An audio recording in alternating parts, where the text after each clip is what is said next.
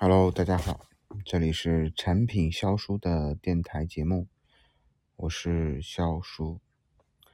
嗯，然后呃，我之前说自己创了一个群嘛，然后把关注很多关注我的听众，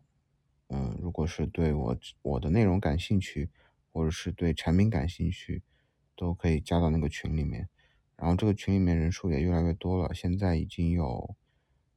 二十一个小伙伴了。对，所以如果大家呃想要去加加入进来的话，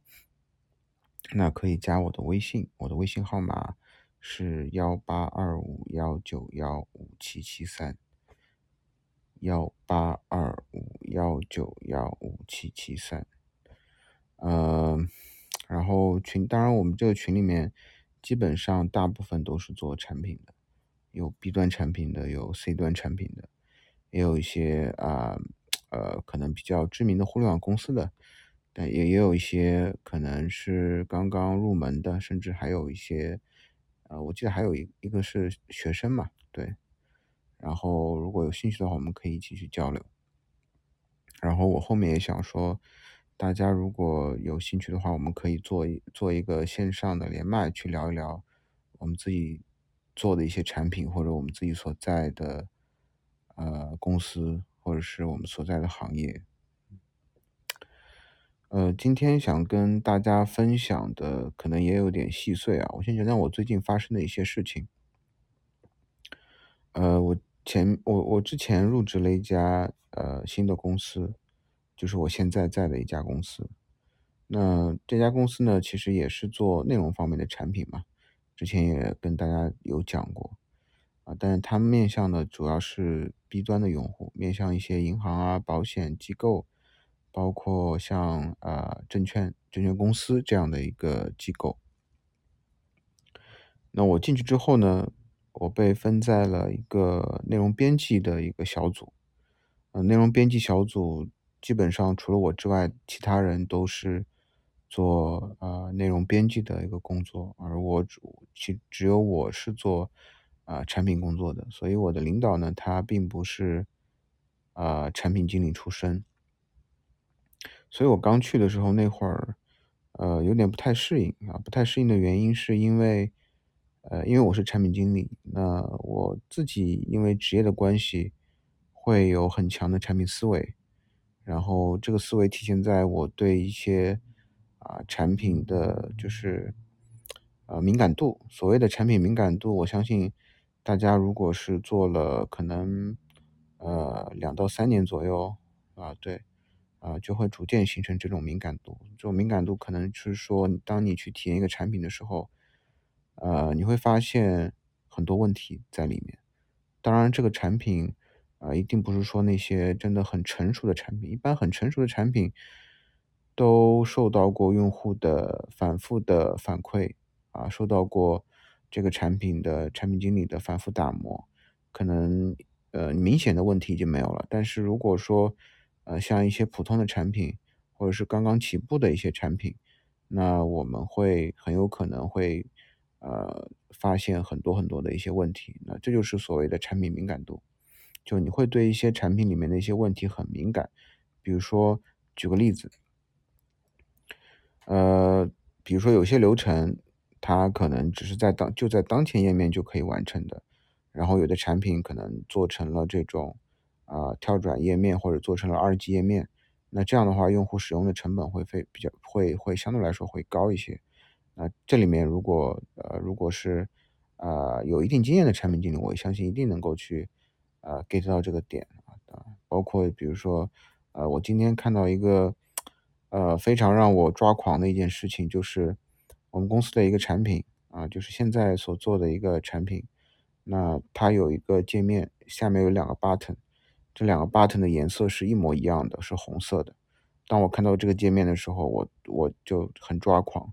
因为从我的专业，从我们产品经理的专业视角来看的话，无论你这个两个按钮的优先级是什么样的，总有一个按钮必须得做突出，另外一个按钮做弱化。因为你如果做平级的话，用户相当于你在给用户制造过多的选择成本，那这个东西肯定是呃是有问题的。对，所以这个是所谓的产品敏感度，那也包括了产品的规划能力。其实我会发现，当我在呃去聊一些产品的时候，会发现，嗯、我的思维跟其实跟很多的，就是不是做真正产品经理出身的人，比如说我的一些同事，他们的思维对面对一个产品会有很大的差别。差别在很多人都会觉得说，一个功能我要把它做得很完美。啊，但是其实，嗯，我们知道有些功能做得很完美，其实它带来的收益相对来说可能并不是特别高。所以其实在我们做整个的版本规划的时候，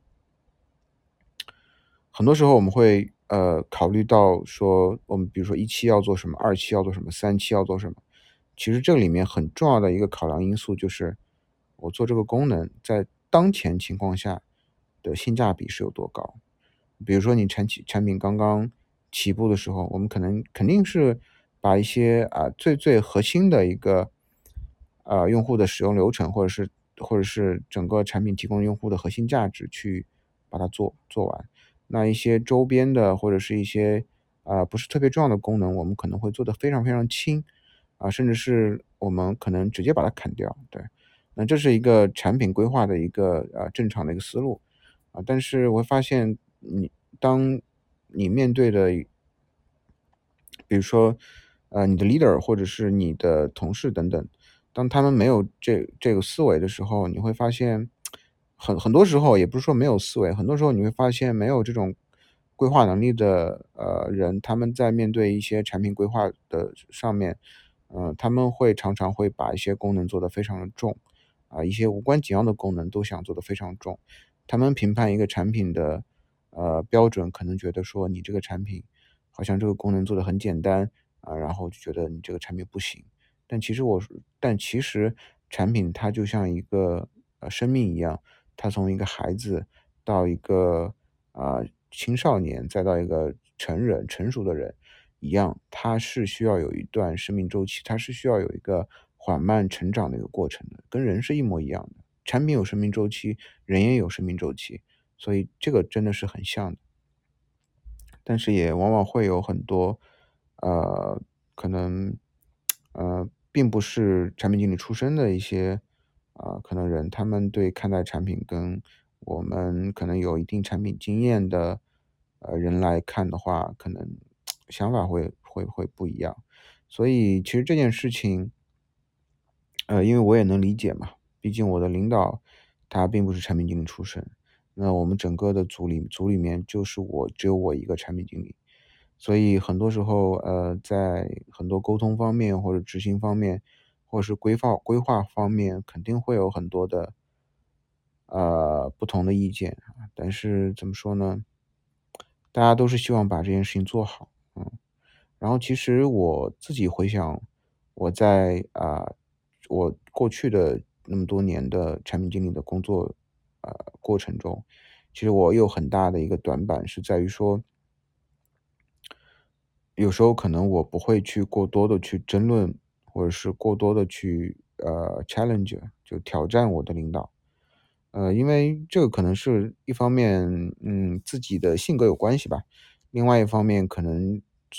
觉得有时候本能会觉得可能自己的认知，呃，一定没有上面的领导。那么高，或者是他看的东西那么多，所以我一直提醒提醒自己，哪怕我自己内心很肯定说我的观点是非常非常正确的，我自己没有没有找到否定自己的任何理由，但是即便在这个时候，我也会提高我的警惕。我我我我会告诉自己说，有的时候你可能百分之百确认的东西，在别人看来可能是百分之百错误的，因为你没有一定的。呃，当你缺乏一定的信息的时候，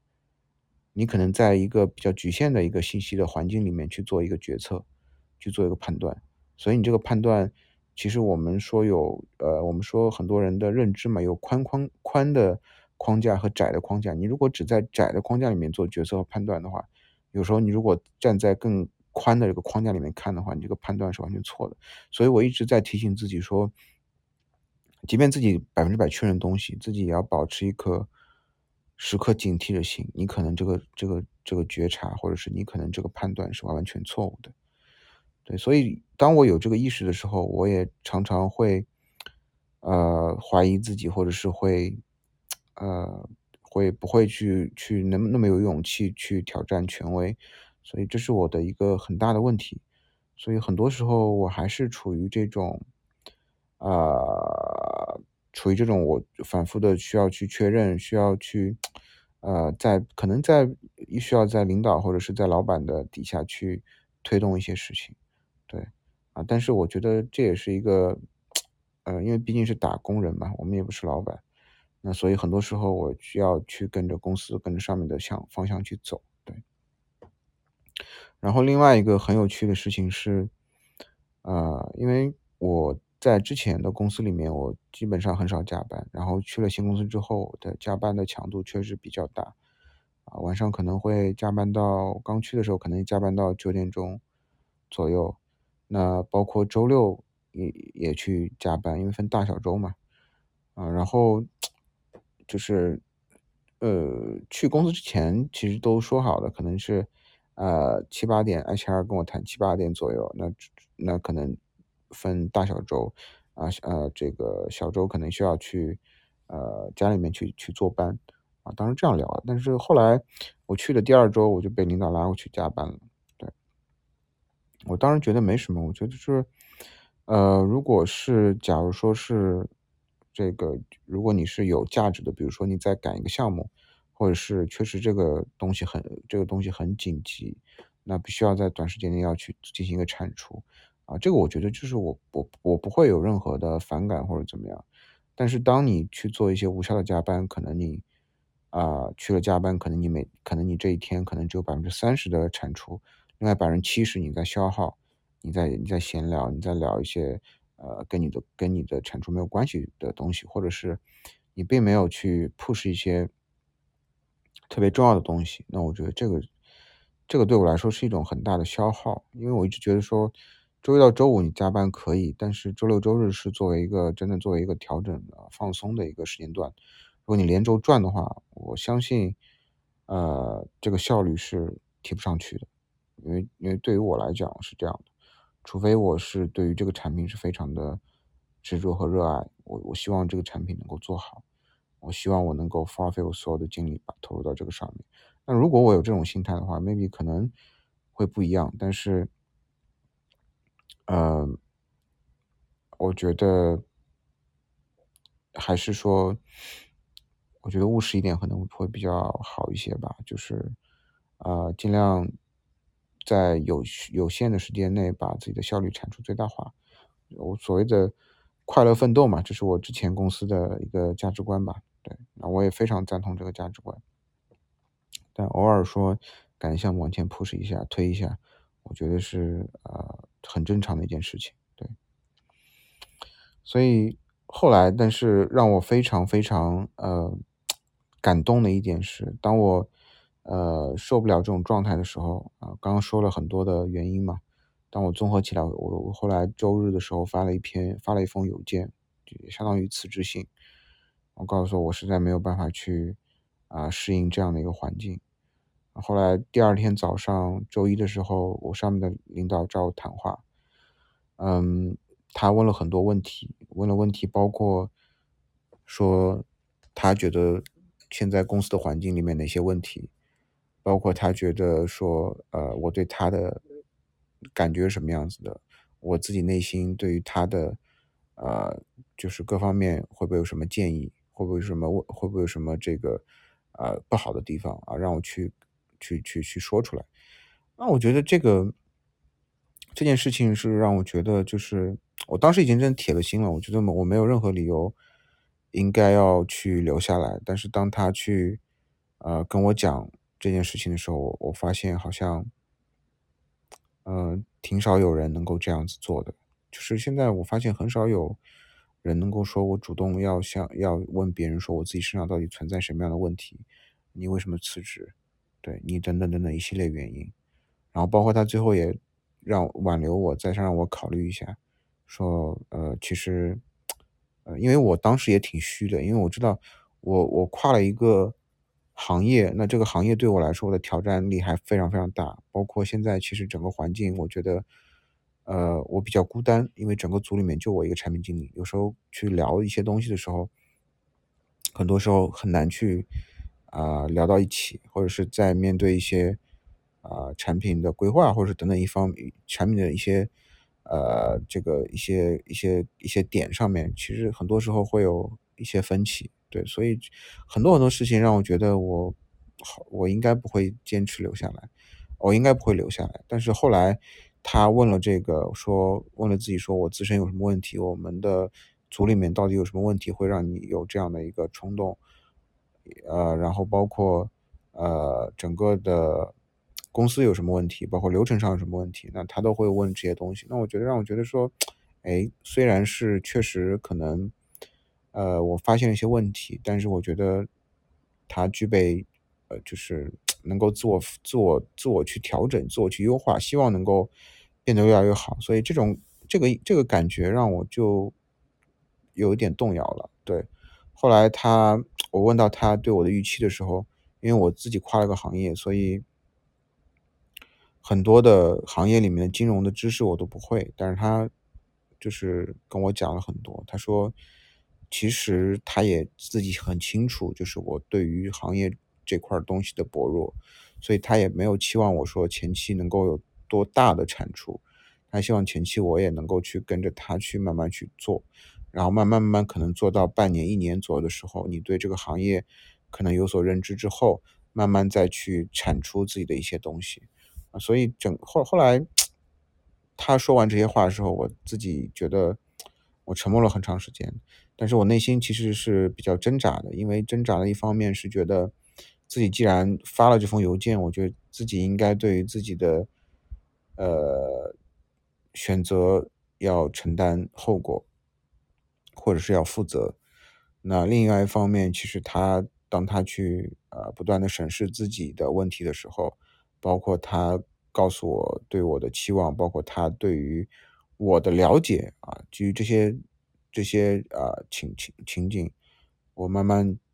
有所动摇了。包括其实我们组里一些同事都真的非常非常 nice。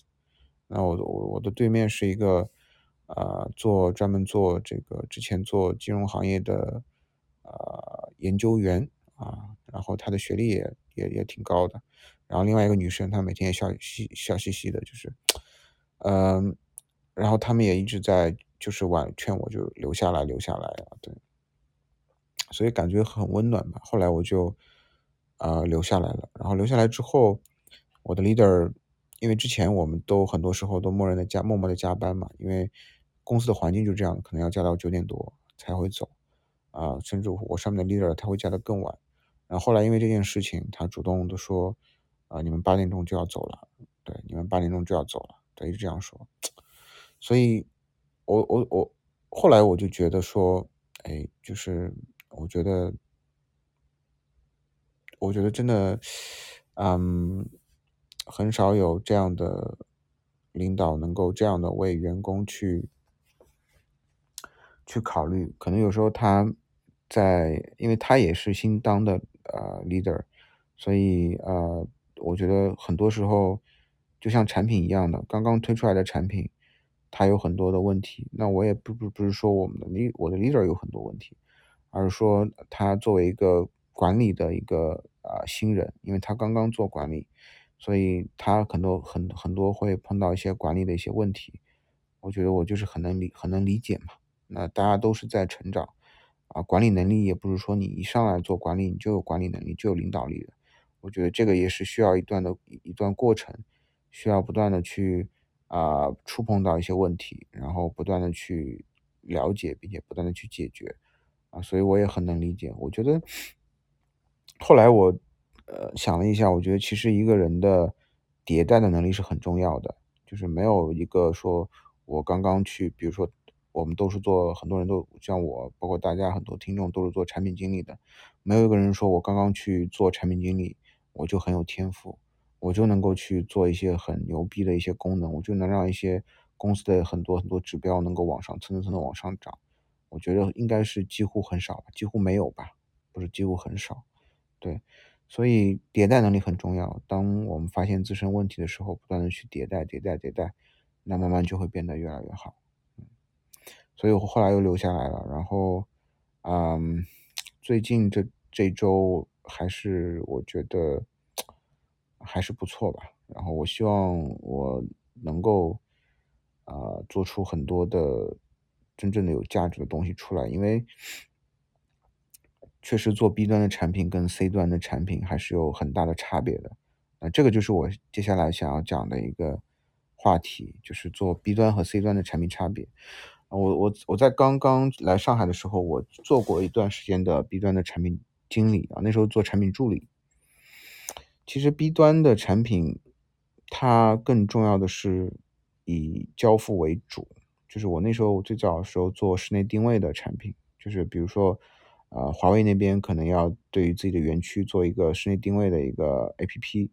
那这个 APP 可能除了室内定位、室内导航之外，还有一些什么类似衍生的一些功能，比如说什么照片墙啊，然后基于 LBS 的一些商家的一些啊这个信息的展示啊等等啊，包括一些有趣的摇一摇的一些功能，那可能这个项目周期，一个 APP 的项目周期可能是三个月或者是四个月。那么这时候我们需要可能就是如果立项之后，我们需要跟客户去沟通他们想要的东西是什么样子的，确认功能、确认上线时间啊等等等等一系列的，那可能就开始做了。对我那时候就辅助我们组里面的产品经理去推动这个事情。后来也是去了一家偏传统的一家比做面向政府和企业的一家公司。啊，然后再去了我之前的那家做 C 端的一家公司，啊，做图库的素材的一家公司。那其实，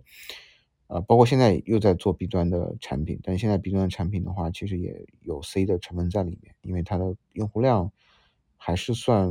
嗯，并不算特别多，但是也还可以，对。所以你会发现，我这两天在呃接手。我们现在的产品的时候，你发现一个问题，就是 B 端的产品并没有就是特别注重用户体验。就是我们知道，不像 C 端的产品，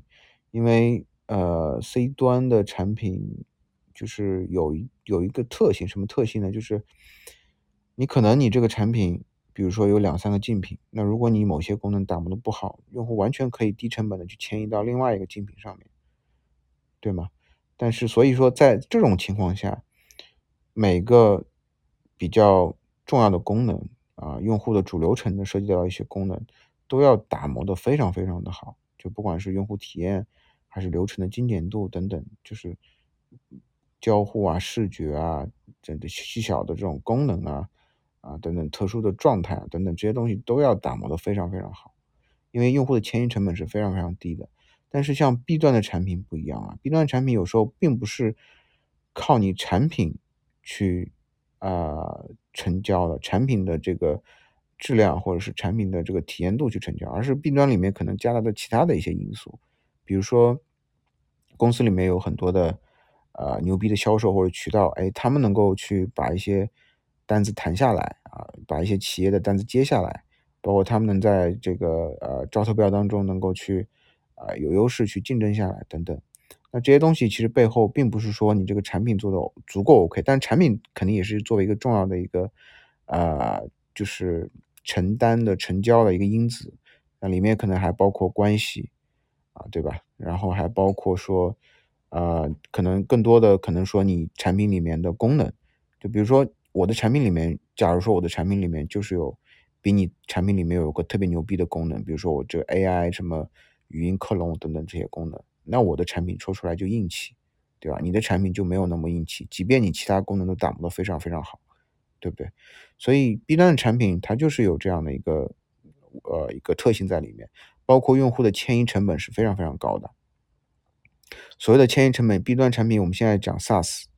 啊，就是可能就是在线上去完成这一套，对吧？但是很多产品还是基于本地部署的，就是你的服务器可能要部署到。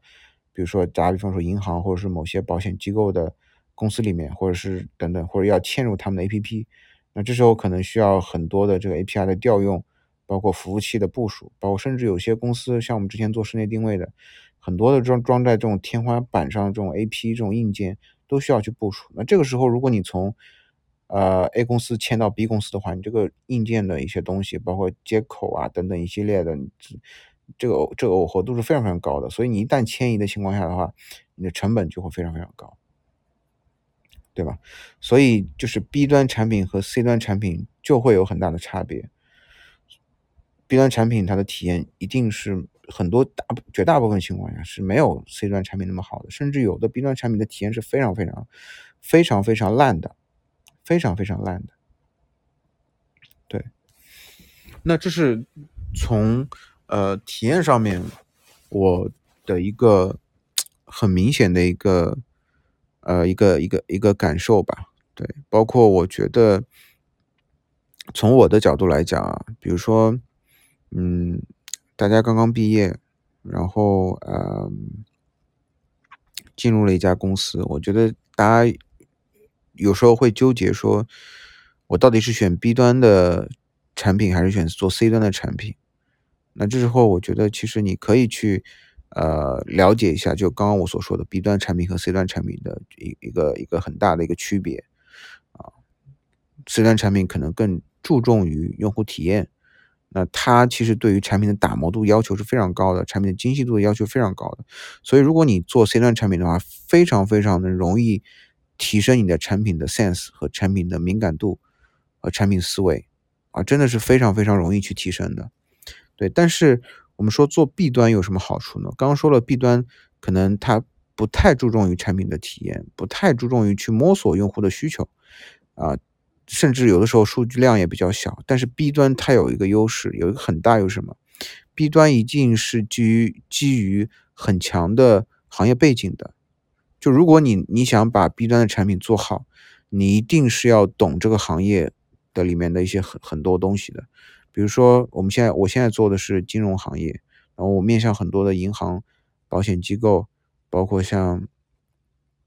呃呃像一些。啊呃，这个证券的一些一些一些一些公司，那你要知道他们整个公司里面，比如说我们我们是做面向理财师的产品，你要知道他们这些理财师这些公司里面的从业人员啊，他们所需要他们的需求是什么？他们每天工作的状态是什么？包括银行、金融啊、保险等等一系列的一些行业的背景知识、政策等等一系列东西，你你都要去了解。你只有在了解这种基础上，你才能够说。我跟老板要提，我要做一个产品，这个产品能够给给公司带来很大的效益。你一定是基于这个行业背景很强的行业知识和背景的基础上，你才能够有这种能力，说找到一个机会，然后能推进，能够给给公司带来很大的效益。所以这是 B 端的一个很大的优势啊，就就要看取舍了。那对于我来讲，我觉得其实我现在在这个时间点上，呃，跨入 B B 端这个行业，B 端的这个领域。包括金融这个行业，我觉得其实是我后来想了一下，其实是一个很不错的一个时间节点，因为我前面可能有经历过 B 端啊，但是其实之之前经历的 B 端可能都是那种比较细分的一个领域啊，然后可能市场的天花板也并不是特别高。那后来去了千呃千库网，然后千库网的用户量其实还是蛮多的，虽然它是 PC 端的网页产品，但是整个的韩创系有千库网、千图网，包括图怪兽，那等等等等一系列的产品都是在这个大公司底下去孵化的，所以整个的公司的架构，包括等等公司的整个呃整个产品研发的流程，包括对于 C 端产品的整个的产品的这种打磨度，对于数据的敏感度，你的产品 sense，你的呃产品规划能力，因为其实后来我逐渐就慢慢去呃负责了整个主站的业务，所以你的产品规划能力等等一系列都有很大的。自己都有很大的提升和帮助，所以当我掌握了这些能力之后，反过来我再去沉淀到一个行业，其实这个节点是对我来说是一个呃不错的一个点吧。我觉得就是应该去慢慢的去沉淀到一个行业里面了。所以我现在想了一点，说我在现在这家公司的优势可能更大的在于说我的产品的本身的一个能力，那我的我的缺陷就是在于我对这个行业的理解啊，行业的理解。嗯，所以这个是我想跟大家去分享的。今天的主要讲的就是说 B 端产品和 C 端产品的区别是在哪里啊，这是我对于我之前过往经历的一个理解。那大家如果有自己的一些想法和和和和这个呃这个呃自己特殊的一个见解，可以在底下留言，或者是你可以加我的微信，我们在呃微信里面，或者是在我们的产品的微信群里面，我们去继续讨论。对，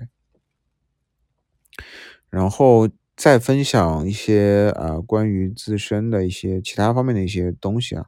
比如说我我我我我最近放最近看了一个刷到一个抖音，我觉得很有意很有意思。嗯，它是告诉我们是如何获取自信的。虽然这个话题，呃，在很多人看来可能就是一个，呃，比较老生常谈的问题了。说你怎么样能获取自信？啊，怎么样能够才拥有自信啊？就比如说，在你低谷的时候，怎么样去，特别是在低谷的时候，怎么样去拥有自信？那这个里面举了一个很有趣的例子啊，是什么例子？就是。他他说，当我们小的时候，天不怕地不怕的时候，这是我们自信心是最强的时候。就好比说，一一一个矿泉水瓶里面装满了一杯水，那这里面水就是我们的自信，啊，自信是满满的，对吧？那什么样的情况下，我们我们的自信就会流失呢？为什么随着我们年龄增长，或者遇到了一些事情，我们自信慢慢就会流失呢？就是他举他说的一个点在于说，当我们呃。自己想要去规划、想要去做的事情没有完成的时候，那我就类似就相当于在这个矿矿泉瓶上面去扎了很多的眼，那扎了很多眼，然后里面的水就会流流流出来。每当你想要去完成一样事情的时候，没有做完的、没有做成功的时候，矿泉瓶上就会多一个眼，慢慢的水就会流出来，你的自信心就会流出来。嗯。这点给了我很大的启发，在于说，不仅仅是我赞非常赞同他的观点，另外一点是在于掌控感，就是当你自己心里想的每件事情都能够去落实和执行的时候，并且能够完成的时候，你对自己的掌控感是非常非常强的。掌控感一强之后，你的安全感、你的自信度各方面，我觉得都会起来。对，当然这个里面有很重要的一点就是，我们不能给自己设定很多的这种。天马行空的啊，根本就完不成的一些啊任务，那这样可能反而你的这个矿泉水瓶上的点会真的变得越来越多，对。所以啊，这个也给了我一个呃提醒，就是很多时候我不能给自己要求太高了。另外一个，呃，自己想做什么就去做吧，这样子的话反而可能。呃，自己的自信度可能会越来越高。那对，嗯，行吧，那这期的节目就到这里了。然后，呃，祝大家能够每天都开心。对，OK，每天都开心。然后，另外最后再说一下，如果想要去，呃，我们有更进一步的交流，然后想要去加入我们的产品产品的大群里面。那大家可以加我的微信，我的微信号是幺八二五幺九幺五七七三，OK，我们下期再见，大家拜拜。